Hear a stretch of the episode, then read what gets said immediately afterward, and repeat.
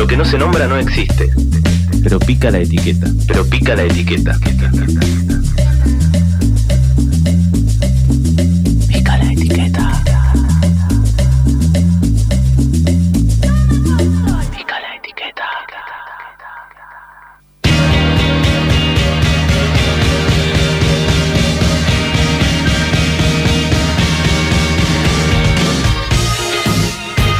Como, como prometimos en la apertura, está con nosotros, le damos la bienvenida a Ana García Playa, ella es directora de la película Las Buenas Intenciones y no vino sola, está acompañada por Sebastián Arseno, quien hace de Néstor. Buenas noches, ¿cómo están?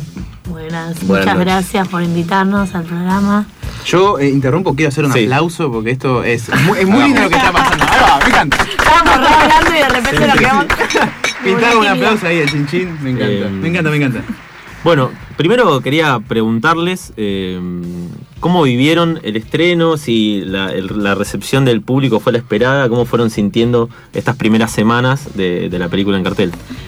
Bueno, eh, venimos eh, con sobre todo estrenando, primero viste afuera, estuvimos en Toronto, estuvimos en San Sebastián, venimos estrenando con, con gente eh, que no es argentina, viste, la peli es muy argentina y, y se entendió y pegó muy bien y, y nosotros teníamos ganas de estrenar acá. Cuando estrenamos acá fue otra cosa, ¿no? Se entendió Sí. como todo.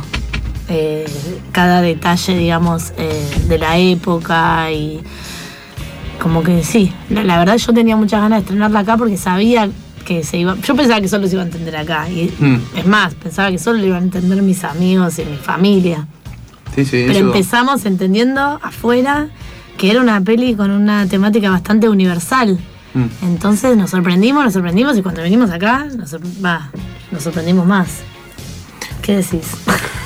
Eh, digo que sí, digo que sí, que sobre todo hay, hay muchos modismos argentinos que además no son modernos de este momento, sino que son de como de- de maestro, bueno, ustedes son muy jóvenes, ¿no? Hablábamos Lo recién, somos, lo somos, hablábamos sí, sí, sí. recién, pero incluso eso ya era, era viejo para mí, pero bueno, son muchas cosas y, y de, de hecho las malas palabras y demás que por ahí pasan muy rápido aunque tengan subtítulos, entonces acá la gente lo, bueno, agarra lo agarra más lo rápido. agarraba más rápido, sí. Sí, bueno, eh, para el que no la vio, eh, comentamos que Las Buenas Intenciones es una película que cuenta la historia de una familia de padres separados con tres chicos. Amanda, que es la, una de las protagonistas, es la, la hermana mayor.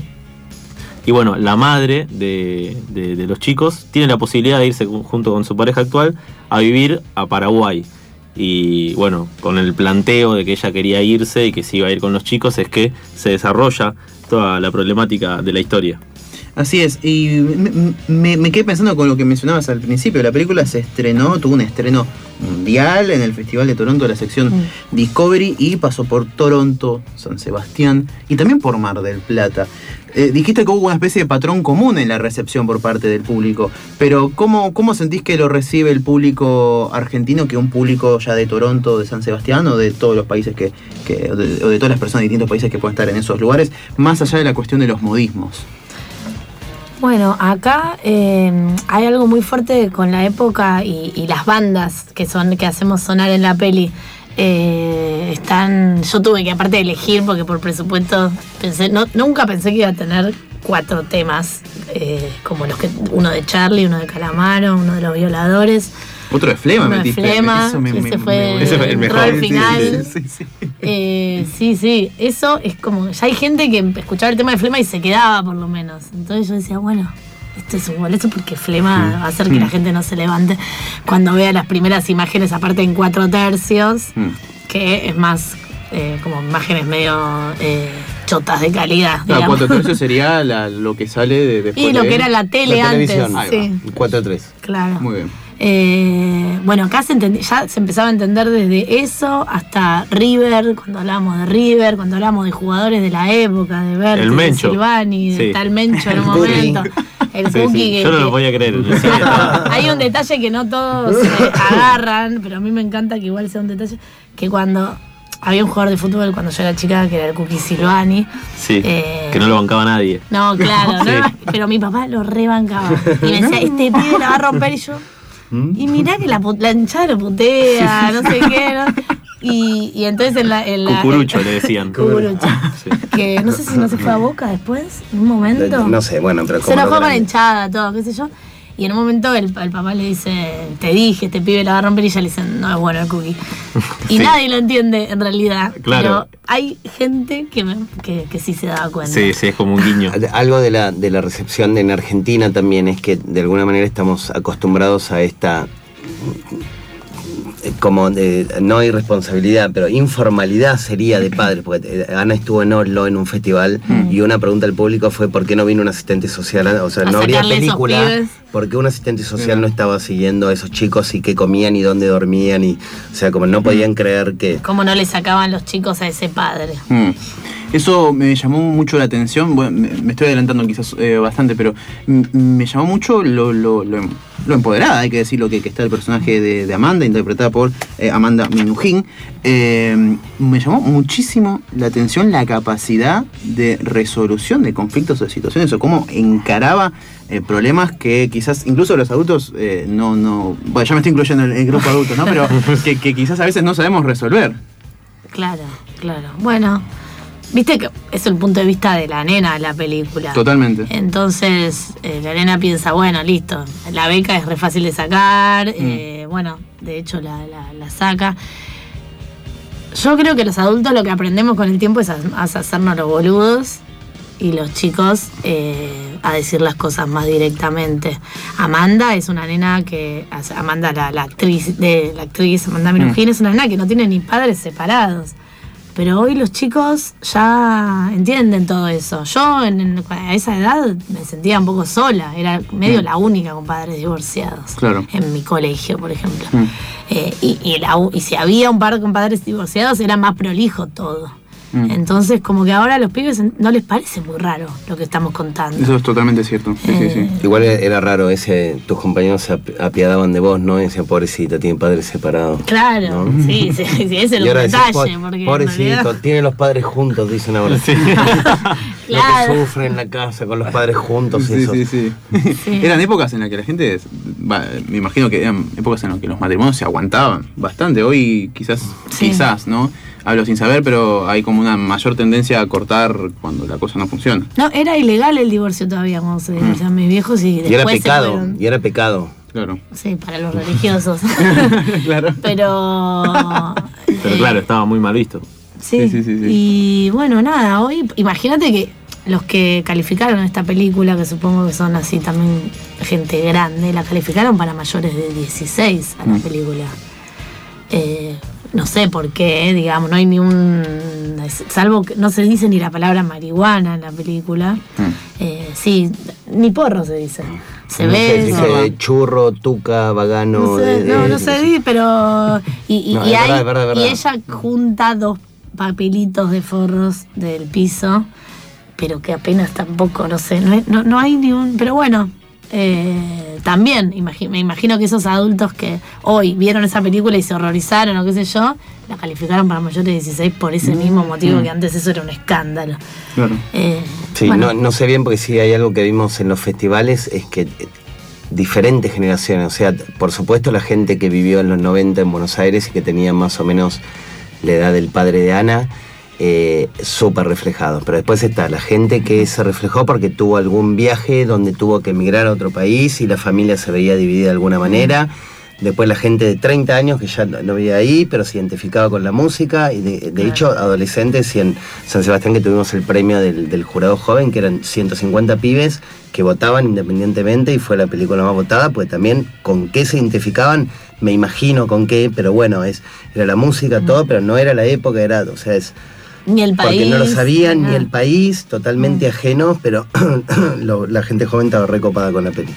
Bien, yo quería preguntarte eh, en lo que fue eh, la selección de, de personajes, del elenco, siendo una historia tan personal, eh, ¿costó mucho o fu- fue fluido? Y sí, costó. Sobre todo Amanda, ¿no? Sí. Mm. Porque Amanda, eh, si no aparecía Amanda no había película, Claro. porque aparte si no le crees a los pibes, no tenés una película que ya no empezás, que empezás a, ya a estar incómodo porque no le crees a los pibes, es, es- es difícil de ver. Y es crucial porque manejar un chico, va chicos en un set debe ser también complejo por una cuestión de que o se distraen o se Pero ahí aburren. tuve a la número uno, a la Mary Claro. Poppins de las coach. La número uno. Sí, sí. No número solamente uno. de, de chicos, sino de. Sí, es verdad, de, de adultos todos, también. pero bueno, es especial. Que es María Laura Berch y su asistente María Milesi. Hicieron un trabajo espectacular dos meses antes del rodaje. Empezaron a laburar con los chicos, con las canciones, para que se sientan. Bueno, Amanda y Carmela son hermanas. Sí. Ezequiel no. Entonces laburaron esa familiaridad, laburaron con, con Javier Drolas, con la mamá, con Cucú, con Seba, que, es como un tío, que es súper cercano en la película, con las canciones, aprenderse las canciones, que las canciones ellos no las conocían, las originales no las conocían, y las de Ah, mi viejo tampoco, porque hay muchos temas de mi viejo en la película y de mi hermano. Entonces hubo que hacer como un laburo para llegar medio todos eh, con la confianza que, que después se ve en la pantalla. Y ellas dos lo hici- hicieron un laburo tremendo y me enseñaron a mí, que es la primera vez que dirijo, eh, cómo se labura con actores. Así que sí, sí, no estuve sola y, y ese equipo la verdad que fue fundamental para esta película. Le recordamos a la audiencia que Amanda Minujín y Carmela Minujín son hijas de Juan Minujín, que tiene un papel en, en la película y que viene un poco de la mano con, con esta cosa de, de- de una película familiar o que trata sobre un, un tema familiar y que hace también inclusión a una, a una familia, que en este caso son los Minujín. Y se, me imagino que en el día a día, en el set, en la producción, se, se respiraba como un clima, eh, pienso yo, y, y me corregirás, ¿no? Pero como de, de- de unión y de, y de calidez. Sí, hermoso, hermoso. Y igual te digo, los, viste, siempre laburar con los papás cerca. eh, Es nocivo. sí. Pero bueno, no, no estaban porque te, te- No Juan es estaba súper Juan. profesional y. Sí, Juan hizo ese papel, ¿no? aceptó ese papelito, Juan, súper eh, Mm. eh, generoso. Predispuesto. Sí, y el resto del tiempo era el papá de las chicas y, y él y Laura, eh, la mamá de las chicas, venían, estaban los justos, se alejaban, las dejaban a las chicas como desarrollarse. Amanda terminó estando a la par de, de los actores adultos, o sea, fue una cosa impresionante. Que Y Eso se nota muchísimo en la película, para quienes no lo hayan visto, véanla, porque realmente se nota. Véanla, véanla. Véanla, porque se nota, no, no, pero Ana, se nota demasiado. Sí, Nota sí, sí, es impresionante, yo no, no, no lo podía creer. Es que, eh, perdón, es toda la peli. Mm. Si, si, si los, chicos, los chicos no funcionan, son toda la Mm. peli. Todo lo demás es está armado. De hecho, la atención estaba en los chicos y ya estaba el arte y el vestuario y todo armado, que eso te nos metía a nosotros, pero Sí, todos preparados. había que estar como de preparado, de- con mucho Claro. tacto, muchas veces mucho silencio eh, y respetando mucho el momento que con la coach, con María Laura Berch y, y- y los tres chicos y esa energía, porque si la película es eso y si no está eso, no importa todo lo que esté alrededor. Total. Estamos con Ana García Blaya y con Sebastián Arseno, directora y actor de la película Las Buenas Intenciones. La película se hace porque vos participás en un concurso del Inca Mm. eh, de ópera prima. Sí. ¿Eso fue, en qué año fue? En el 2016 empezamos, sí, presentamos el proyecto. En el 2015 se muere mi viejo. Sí. Eh, y yo tenía ese guion escrito desde el 2008. Eh, Cuando lo nada. hiciste, ¿habías pensado en hacer la película o No, simplemente no, no, fue.? no. Era un taller de guion que yo fui. ¿Qué hiciste? Sí. Sí, el objetivo era escribir un largometraje. Escribí el largometraje, sí, muy lindo, lo leyó mi viejo en su momento, como lo leyeron mis hermanos, todo muy lindo, pero creo que algún productor lo leyó, pero a los productores no les interesa mucho eh, hacer pelis con tres nenes, es bastante difícil. Y, y bueno, en el 2015 muere mi viejo, present, mi hermana me dice, dale, presenté ese guion que está buenísimo, lo presentamos, ganamos y eso nos permitía la plata del premio, nos permitía y nos obligaba y nos Mm. eh, comprometía a entregar una película en 18 meses. Y me imagino que, bueno, todo, todo lo que sucedió con la cuestión inflacionaria, dólar, eh, macrismo mediante, eh, Porque el premio, en la el, producción. el premio No, no, te lo no dan. te imaginas, no te imaginas. Claro, en el medio también, perdón, me me corrigen si me equivoco, pero hubo todo el, toda la cuestión con el Inca, con las autoridades. Todo, Claro. todo, Claro. todo lo que pasó, esas pasaron Claro. cosas, bueno, Sí. estábamos filmando, estábamos, ¿no? Sí, contratiempos. Sí, eh, nosotros, el premio que, que está muy bueno en su momento era un montón de dólares, esos pesos que era el premio, Mm. y- pero no te los dan todos juntos, te lo dan en mil cuotas, en pesos, Y encima con mucho papelería y burocracia mediante, me imagino. Exacto, vos tenés que, entonces vos tenés que, esa plata que era un montón, nos alcanzaba solo para el rodaje. Pero Mm. esa plata iba a empezar a llegar después del rodaje. Claro. Entonces teníamos que financiarlo. La cosa es que cambiamos dólares a 17 Claro. para, para filmar y terminamos Y devolverlos a deuda. 35. Todavía no había, no fue el batacazo de los 60, pero sí terminamos con Estuvimos 30 y pico, muy, muy 40. mal, sí. pero ocurrió un milagro en diciembre de 2018 que fue eh, Ventana Sur, que es, el, eh, es un mercado que hay no fue un milagro, no fue un milagro. Bueno, No fue un milagro. fue- Bueno, alguien bueno. vio que la película, alguien interesó la película. Presentamos un primer corte, la peli sin terminar, sin Mm. sonido, sin, Toda la eh, sin color, sin nada, sin título. Claro. Eh, y bueno, ahí eh, un vendedor internacional nos hizo un adelanto de ventas, como quiso comprar los derechos de la peli para di- distribuirla internacionalmente. Y eso que nos adelantó nos sacó de, Claro.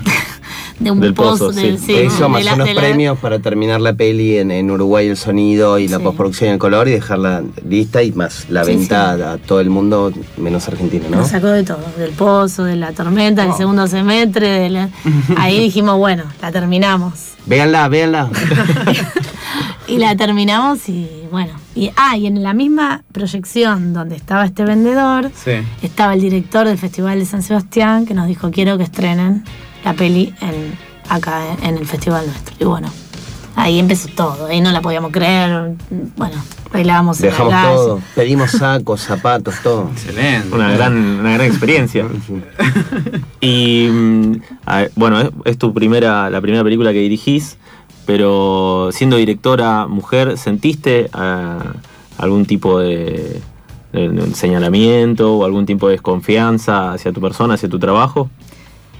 Eh, com- como no va- no como mujer Claro. yo la verdad es que no soy parámetro de nada es la verdad es que las- los que hacemos cine las mujeres que hacemos cine somos bastante privilegiadas de poder hacerlo toda la gente en este país que haga cine es privilegiado tiene una manera de financiarse eh, digo tiene gente que, no sé, eh, no es que vos escribís un guion, recibir a gente la, la plata del Inca y salís a filmar.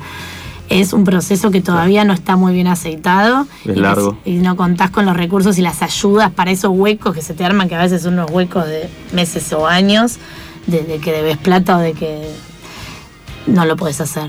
Eh, yo estuve muy contenida con amigos, trabajé un tiempo en el medio, entonces tenía amigos, tenía gente, un equipo de primera laburando conmigo, eh, enseñándome. Me- confianza, no- todos me transmitieron confianza, yo hice todo feliz, no sentí en ningún momento nada, pero eso no quiere decir que no sea difícil para las mujeres fi- eh, filmar, demostrar, como todo lo Sí. que sucede. Pero digo que no soy parámetro porque me siento súper eh, afortunada, privilegiada también de, de hacerlo. Pero, pero es difícil, sí, porque ya es difícil para el la gente decir, "Ah, voy a ver la peli de una mujer. Seguro que me habla de feminismo, seguro que me habla de, de- de cómo la padeció, cómo la, viste, como... Y sí, tenemos una cartelera, formamos recién con otras directoras una cartelera feminista que la gente dice, eh, ahora me quieren meter a adoctrinar el feminismo. No, son feministas es porque las mujeres lograron terminar una película. Mujeres Mm. madres, mujeres que además trabajan, porque tenés que trabajar además para vivir y trabajar para hacer una película, que yo digo, es más fácil tener un hijo que hacer, Que una, hacer una película. película. Sí, este, de hecho compartís en el Malva cartelera con Sabrina Blanco, eh, Clara Picasso y Marilina Jiménez en el Malva Sí. y bueno, Paula Hernández. Amparo también, que tiene Amparo mala Aguilar. madre, Amparo Aguilar. bien, bien. Muchas chicas que aparte nos juntamos para remarla, eh, no es fácil promocionar nada, entonces entre todas promocionamos las pelis de todas, nos movemos en bloque para ver dónde podemos seguir proyectando cuando nos saquen de, de los cines o cuando llegue algo nuevo, que no hay espacio para todos. Bueno, eh, está buenísimo lo que está pasando. De repente nos dimos cuenta, hey, hay, el Malva está haciendo un ciclo de cine de, de mujeres y no se dio cuenta. Mm. Que salvo por una o dos pelis de directores hombres. Sí, la, la de Salem y La de otra Salem más. y sí, y no sé cuál otra, si no era el, de, el que hizo el de hasta la China. Una peli que está buenísima. Eh, Ah, Aclaramos que la película de Fernando Sala no es eh, la, eh, La muerte no exi- existe, La muerte no existe y el amor, tampoco. tampoco. Ahí va, basada en la de Romina Agosto de Romina Paula. Sí, sí. La verdad es que estamos como peleando eso. A ver a dónde vamos después a dar la opción de ver las pelis cuando nos saquen. Pero bueno, en febrero por, por ahora seguimos en el Malva y depende la, la, la gente que vaya si seguimos en marzo. Ahí es mes a mes. En el Gomont es semana a semana, en el Malva es mes a mes. ¿Tenemos audios de los oyentes? Oh. Ah, bueno, sorprendí. Sorprender la producción, pero ¿por qué no vamos después de una tanda? Dale, vamos primero a la tanda y después vamos a escuchar los audios de los oyentes que están muy atentos escuchando Pica la Etiqueta Y y ya tenemos- estuvieron preguntando algunas Y cosas. tenemos muchas preguntas también para hacerle tanto a, a Sebastián como a, A Néstor, le dicen Néstor. A Néstor, casi le digo Se Néstor. escapa se Sí, escapa sí, Néstor. Sí, sí, sí. No, no me escapo, no, si hay cerveza no. no. Pica la etiqueta. Pica la ética. Pica la etiqueta. ¿Qué, qué pica?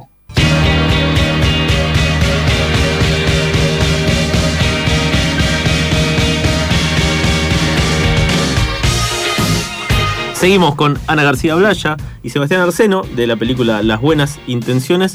Eh, y ahora sí, tenemos los audios de los oyentes.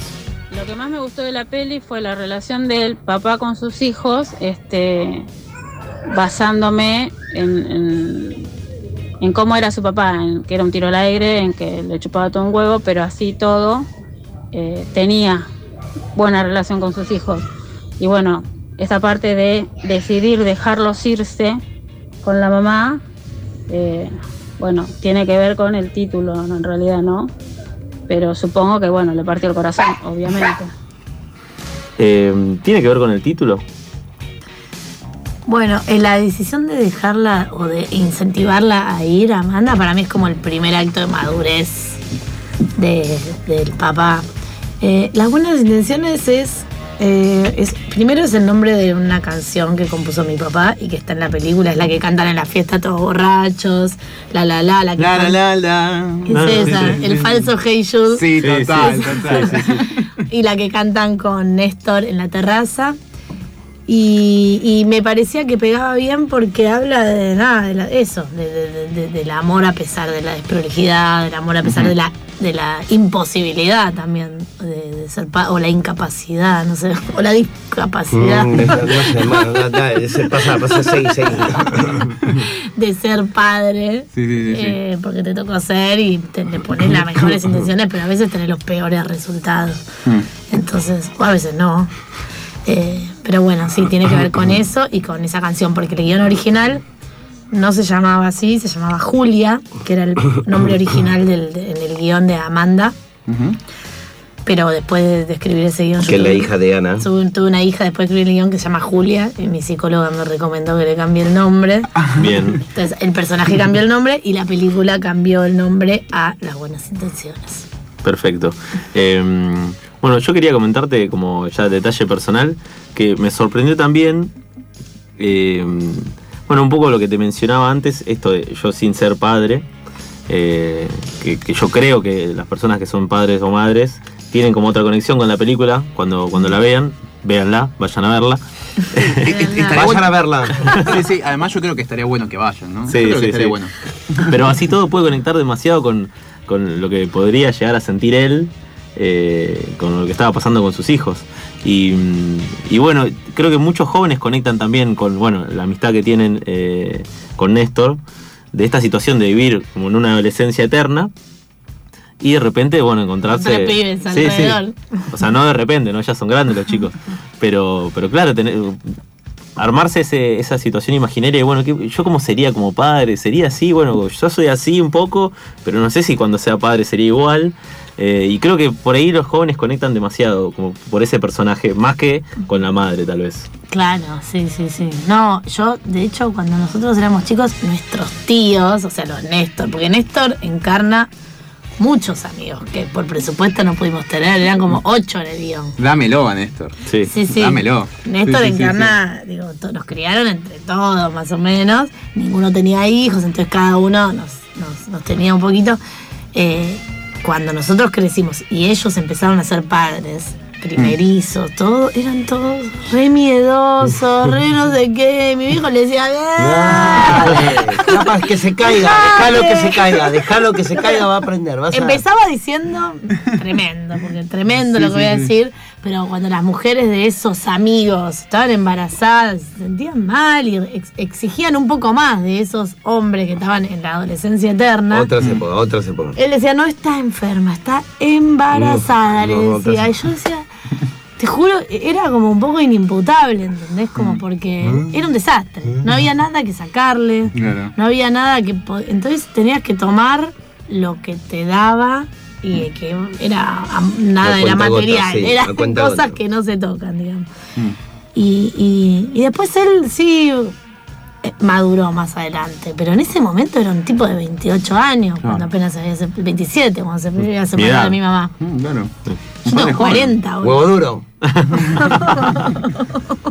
Uy, uy, uy. Yo tengo 40 hoy. Claro. Imagínate, mi viejo, cuando se- mi vieja decidió Sí. irse a vivir a Paraguay, tenía 35. Mm. Claro. Entonces, nada, es como una cosa que no, no, no la entiendo, era de otra época. Yo, nosotros no vivíamos a mi viejo como si como un pendejo que estaba a la deriva, no, era el adulto responsable, era Claro. nuestro referente y nos sentíamos cuidados. Sí, es- de hecho, eso en la película se nota mucho como. La, no sé si primer acto, pero la, prim- la primera parte de la película. Se nota mucho como esa unión, esa mancomunión eh, padre e hijos. Bueno, la, la escena en la disquería en la que él tenía con su amigo, con su amigo Néstor. eh, se nota mucho esa. Esa unión que había. Te voy a decir muchas veces la palabra unión porque realmente el- el- la primera parte de la peli, eso se transmite demasiado a un punto que yo me pasaba mientras miraba la peli que dije, eh, cuando, cuando revienta el clímax va a pasar algo, algo, algo tremendo. Y pasó, definitivamente. Y viste que ni se ven mujeres. Las Ah, cosas típicas que uno piensa cuando está mirando una peli, una, peli- una Claro, película, ¿no? Estás en el cine, uh, cuando pasa este momento va a re- Sí, no, pero. Era como un- que su pareja era, era Néstor en la película. Claro, perdón por que- el comentado, el comentario aburrido y traerlos a tierra, pero Dígalo, dígalo. podés tener buena onda y todo con los chicos, también hace falta plata, comida, orden, limpieza, todo. Exactamente, pero cuando no te. no- sí. Pobre, no. pobre la madre, pobre la Yo madre que pasa lo- desapercibida. Exactamente, yo ahora tengo Pero él 40. era un tipo así. Yo llegué a conocerlo antes que se muriera un año y era un tipo así. Era un tipo que lo podías agarrar del cuello y cuando lo ibas a matar terminabas dándole un beso. Tremendo. De hecho, bueno, eso se nota un poco en la, en la relación con, con Néstor, que era. que el, el- el- el compañero Gustavo, eh, interpretado por Javier Dolores, era un ocupa. Sí. Era un ocupa. Estaba ocupando la casa. Sí, y su, y su pareja en la vida eran sus amigos. O sea, las mujeres eran algo. no- nunca se establecía. Yo me acuerdo que nos empezábamos a encariñar con ¿Cuántos una. hermanos son? Que no me acuerdo. Somos seis. Era, yo conté tres. ¿De cuántos matrimonios que no me acuerdo? De cuatro. Entonces, Mm, hubo cuatro mm. matrimonios. Imagínate, había mujeres que. Y las mujeres también. Vos sos mujer, te casás con un tipo que tuvo, y que tuvo otra. Y que tu, Claro. o sea, este tipo está mal, algo está mal, pero igual, ¿entendés? Era como algo que tenía algo encantador y a la vez Pero ahí te dice peligroso. algo, tenía algo, peligroso. no, muy encantador. tenía. Muy encantador, porque además él no, no es que se creía un buen padre, ¿entendés? Claro. Como que hacía autocrítica, entendía lo que. Mm. Pero te daba lo que te daba, te daba música, te daba amor, te daban buenos consejos muchas veces, te daba todos nuestros, todo nuestro pensamiento y, e inclinaciones políticas siempre vinieron del lado de él, él se manifestaba, era un tipo que leía un montón, era un tipo que, que bueno, Lo de River también, pero bueno, discusión River. a mí no me gusta. muy pero bien bueno, ahí, pero muy bien. lo fanático. de River fanático, Ah, nos sí, llevaba a la Es más, cuando vos dijiste en diciembre de 2018 pasó algo muy importante, yo pensé que ibas a decir algo de Madrid o... No. No, no, no, yo no me acuerdo de ese no, día. no, ah, porque él es de boca. Ah, mira. Mira, mira. No, pero me olvidé lo que estaba diciendo. Pero eran fanáticos, por, por ahí esos personajes vos pensabas que, que no tenían conexión con el fútbol, ¿no? Mm. Como que. Nada, estaba escribiendo y siempre, como un tipo más cool, te decías. Empezó a No, como que no daba, y sin embargo era un fanático del fútbol, era. Sí, era un tipo que, que, digamos, todo lo que es lo que nosotros aprendimos y, y- y absorbimos de cultura y de, y de era un tipo muy involucrado en la política, lo fue cuando era chico, no, la, militancia cuando era chico, y de grande nada, era como un tipo que te decía, vota la Cristina, vota Néstor, vota no sé qué, vota. Está bien. Entonces, y, y entendía como, pero a la vez era un tipo que, bueno, no, no conectaba con las responsabilidades, con Mm. Con iba siempre, viste, no tenía el registro nunca al día y, también tenía un montón de cosas que no podía hacer por, su- por sus imposibilidades. Pero estaba rodeado de amigos Mm. y, y bueno, con las Se hacía no- querer. se hacía querer, eh, con las mujeres no le iba muy bien, pero igual siempre había Bueno, de- mujeres. depende, claro, sí. Bueno, le fue bien por momentos, pero Claro. sus amigos eran su, su, su, su matrimonio, digamos. Mm. De hecho, bueno, eh, que- quería preguntarle a Sebastián, ¿no? Sobre lo, lo que es Néstor, que hablamos en el corte, ¿no? Que el personaje de Néstor es muy querido por, por los, las y les chiques. Y mm, me, me interesa mucho porque me comentabas antes que el personaje de Néstor era, eran muchos, pero después por una cuestión lógica de, de producción y presupuestaria tuvieron que eh, comprimirlos y compactarlos en lo que para mí es eh, un gran personaje. Y quería preguntarte a vos, eh, Sebastián, ¿cómo, ¿cómo hiciste? No sé si sabías esto ya de antes, pero ¿cómo hiciste para, para construir este personaje? Porque en definitiva los amigos de Gustavo son los que mm, eh, componen a Gustavo en sí también. Totalmente. Eh, mira, un, un poco era. Yo le preguntaba a Ana, pero ella no me contestaba nada. Yo le decía, contame algo, decime qué hacían y qué es lo que hacían. Sí, sí. Y además, como, como la película se filmó tan cerca de, de la, de la muerte del papá de Ana, y eh, después eh, eh, pasó que también otro, otro amigo también murió, entonces esta- estaba tan marcado, entonces ya casi no, no podías preguntar tanto. Es, Mm. eh, yo llegué a conocerlo, pero nada que ver y bueno, yo estoy muy relacionado con Ana de- por su marido y por Mm. eh, mi mujer, que es su prima, entonces yo siempre había escuchado cosas y además de cómo era la movida. Eh, pero, pero a grandes rasgos, no es que podías eh, eh, representarla. Sí sé que andaban con la guitarra todo el día y, cantando todo el día y, y como se trabajaba lo menos posible, ¿no? Justo. Y era lo justo y, y siempre como improvisado y sobre el Sí, pucho y... Pero bueno, también Ana estaba de- de- en, en- en su ópera prima concentrada en un montón de cosas que medio te daba miedo preguntarle, decirle, no decir, y creo que eso también fue como, ustedes lo van a hacer bien, te decía, anda y hace esto, pero no te decías también esto. es como Vos lo es, vas a hacer eso. bien así, coso, y, la verdad que la concentración estaba muy, muy Mm. enfocada en los chicos. Entonces nosotros éramos como unos esclavos que eh, a veces no nos daban de comer ni nada. Bueno, a mí no me pagaron, tengo que reclamar al- a, a la asociación de actores que todavía me deben. En vivo. Pero bueno, por ahí no es el mejor momento para hablarlo, pero Lo importante es que vayan a verla. sí, vayan a verla. Sí, sí, es crucial que vayan a verla. Eh, estaría bueno. Entonces tenías algunas pautas, pero no muchas, ¿da? y nos tiraban a la cancha y te daban una patada en el culo y hacerlo bien. Y, pero lo- una cosa que me llama mucho la atención de, de- de Néstor, de tu personaje, es que mm, le, le marca los puntos también por momentos a- al personaje de Gustavo. Que li- lo, que con- literalmente como decía Sí. Ana, que, o como dijiste vos también recién, que está bueno Rolling Stonear, pero Sí. hay, que, hay que buscar plata. Tímidamente, porque al final eh, eso es lo que tenía el, el papá de Ana, que se salía con la suya y hacía lo que quería. Entonces vos le decías, che, bueno, bueno, pero hay que pagar el alquiler, eh, tirame en 15. Bueno, si yo ahora te lo vos ponelo y después, eh, no sé bien cómo era, pero se salía, de, bueno, se salía con la suya. De hecho, Y- nunca tenía plata y tenía un torino que consumía un montón de nafta. Lo del torino, Totalmente. ven las imágenes de archivo. Sí, sí, sí. Y entonces llegaba al country y de ahí, ¿no? Y ahí pedía, le decían, che, ¿por qué no te compras un auto que consuma menos combustible? No, no, y además se muestra en la película que bueno, el grupo de amigos de, de Gustavo y bueno, los que está Néstor, tenían como un nivel de vida bastante Exacto. rolistonero, por así decirlo, mucha guitarra, mucho pucho, mucha ruta, se ve. sobre Eso, la- eso es los primera 90, parte. gordo, es los 90. Muy 90 Pero total. 90, sí. Muy 90. Pero eh, mucha música, eh, eran todos músicos, de hecho. Todos músicos siempre escribiendo canciones y. ¿No? Sí, sí. Y la banda Sorry, ¿no? Que es- Sí, sí, sí, sí. Y además la, la- la banda de la película son todos temas originales que compusieron.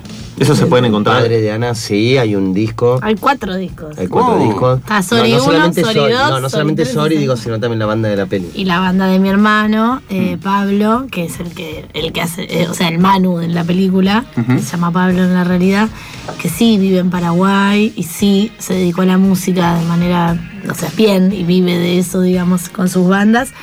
Ellos eh, también, Que son famosos, sí. Ray Banana Skins, bueno, son famosos allá.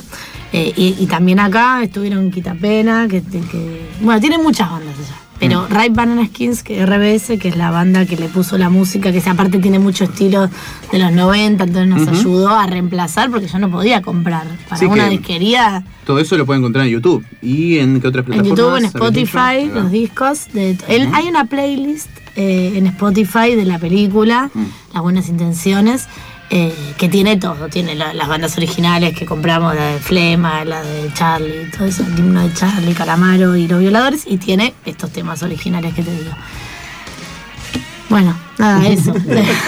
Bueno. no voy a tomar más. Eh, por último quería decir que me, me gustó mucho la relación, ya te había dicho fuera del aire, pero me gustó mucho la relación de eh, estos dos amigos que están ahí cuidando a los chicos. Yo me la creí, ¿eh? Néstor bancando me al padre. Los amigos de la realidad de mi Sí. viejo les costó mucho la película. Ah, costó mucho verla porque habían perdido a su amigo y, a- y Y a- a y al otro. que hacía que también era el guitarrista de la banda de mi viejo. O sea, Mm. se murieron los Lennon McCartney Sí. de Sorry. Sí, sí, sí. Y la banda se quedó, que yo integraba también la banda, mi hermana también, Sí, y, sí, sí. y un par más.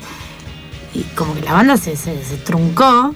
Y, y esos amigos que quedaron como viudos, aparte, son como los viudos de. Busquen, de si buscan. Monstruo, pueden escuchar la canción. Está Ana, que la, la van a reconocer cantando los coros y es como la canción. No, no más linda, tiene un montón de, de canciones lindas, pero eso como para meterse así rapidito Para y de empezar. lleno, busquen Monstruo y el, el videoclip y ahí lo van, el que canta es, es Javier Olaya, el cual Mm.